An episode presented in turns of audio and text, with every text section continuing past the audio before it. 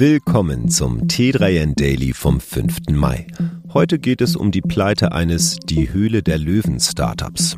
Außerdem, so kreativ umgeht eine Zeitung russische Zensur, eine Sondersteuer für Kryptomining, Fords Verluste mit dem E-Auto-Geschäft und positive iPhone-Zahlen.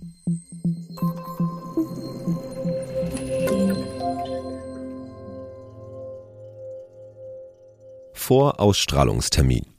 Die Höhle der Löwen Startup ist pleite. Die TV-Sendung Die Höhle der Löwen ist bekannt dafür, vielversprechenden Startups Anschubhilfe zu geben. Doch in der aktuellen Staffel klappt das nicht immer. Das Startup Foodwater, das am kommenden Montagabend pitchen wird, hat schon jetzt seinen Betrieb eingestellt. Laut North Data wurde das Unternehmen im Januar 2023 liquidiert. Foodwater hat in Flaschen abgefüllte Gemüsebrühe to go hergestellt. In seinem Pitch, der am 8. Mai auf Vox ausgestrahlt wird, erhofft sich Gründer Lars Häling ein Investment von 75.000 Euro für 30 Prozent der Anteile an seinem Unternehmen. Foodwater ist nicht das erste DHDL-Startup, dem dieses Schicksal widerfährt. Auch das Tinnitus-Kissen-Startup Tinus, das in Folge 3 der aktuellen Die Höhle der Löwen-Staffel gepitcht hatte, musste schon vor der Ausstrahlung Insolvenz anmelden. So kreativ umgeht eine finnische Zeitung russische Zensur. Diese Aktion verdient definitiv die Bezeichnung kreativ. Die finnische Zeitung Helsingin Sanomat nutzte den beliebten Ego-Shooter Counter-Strike, um Botschaften nach Russland zu schicken. In einem geheimen Raum mitten im Spiel hat die Zeitung russischsprachige Berichte seiner KriegskorrespondentInnen aus der Ukraine versteckt. Damit wolle seine Zeitung die russische Zensur umgehen, erklärte der Chefredakteur Ante Romuka. Online-Spiele seien nämlich bisher nicht verboten. Die Zeitung betonte, dass sie auf diesem Weg Informationen verbreite, die in staatlichen russischen Propagandaquellen keinerlei Erwähnung finden. Laut Chefredakteur Muka spielen etwa vier Millionen Russinnen Counter-Strike. Viele von ihnen sind im wehrdienstfähigen Alter. In Russland werden unabhängige ausländische Medien wie Helsingin Sanomat zensiert. US-Regierung möchte Sondersteuer für Kryptomining einführen. Die Produktion von Kryptowährungen verbraucht Unmengen an Strom und ist deshalb klimaschädlich. Die US-Regierung möchte nun dagegen vorgehen, und zwar mit einer Sondersteuer. Die beiden Regierung hat vorgeschlagen, 30 Prozent Steuer auf Strom zu erheben, der für Kryptomining verwendet wird. Der erste Entwurf für die Digital Asset Mining Energy, kurz DAME, eine Verbrauchssteuer für digitale Vermögenswerte, wurde nun vorgestellt. Darin heißt es, Kryptominer zahlen für Kosten, die sie anderen auferlegen.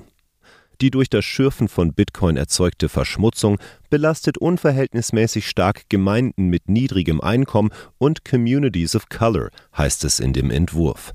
Ein von der Universität Cambridge entwickelter Index schätzt den Stromverbrauch des weltweiten Bitcoin-Netzes 2022 auf 107,65 Terawattstunden, vergleichbar mit dem Jahresverbrauch von ganz Argentinien.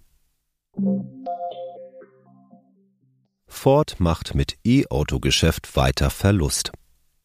Ford hat seine Geschäftszahlen für das erste Quartal 2023 vorgelegt und dabei klargemacht, dass es mit seinem E-Auto-Geschäft Verluste macht. Der Quartalsverlust in diesem Sektor belief sich auf 722 Millionen US-Dollar, teilte der Autobauer mit.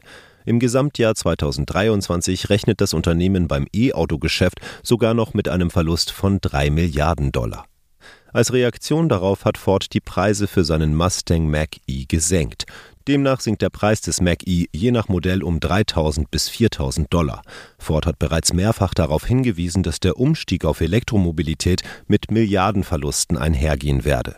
Dies liege unter anderem daran, dass die enormen Ausgaben für Entwicklung und Fabrikumbauten vorerst nur geringe Umsätze generierten. Apple-Zahlen. Insgesamt negativ, iPhone aber positiv. Der allgemeine Smartphone-Markt schrumpft, doch das iPhone ist weiter ein Renner. Das geht aus der Quartalsmeldung von Apple hervor. Das iPhone-Geschäft legte um 1,5 Prozent auf 51,33 Milliarden US-Dollar zu, wie Apple mitteilte. Dazu könnten noch Engpässe im Weihnachtsgeschäft beigetragen haben, denn dadurch gab es eine aufgestaute Nachfrage im vergangenen Vierteljahr.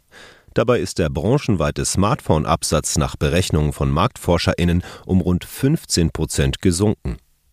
Apples gesamter Konzernumsatz ist allerdings im zweiten Quartal in Folge gesunken. Auslöser waren vor allem Rückgänge beim Verkauf von Macs und iPads. Der Umsatz mit Mac-Computern fiel um gut 31 Prozent auf 7,17 Milliarden Dollar.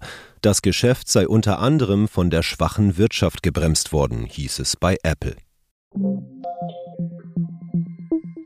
Das war es schon wieder mit dem T3N Daily für heute.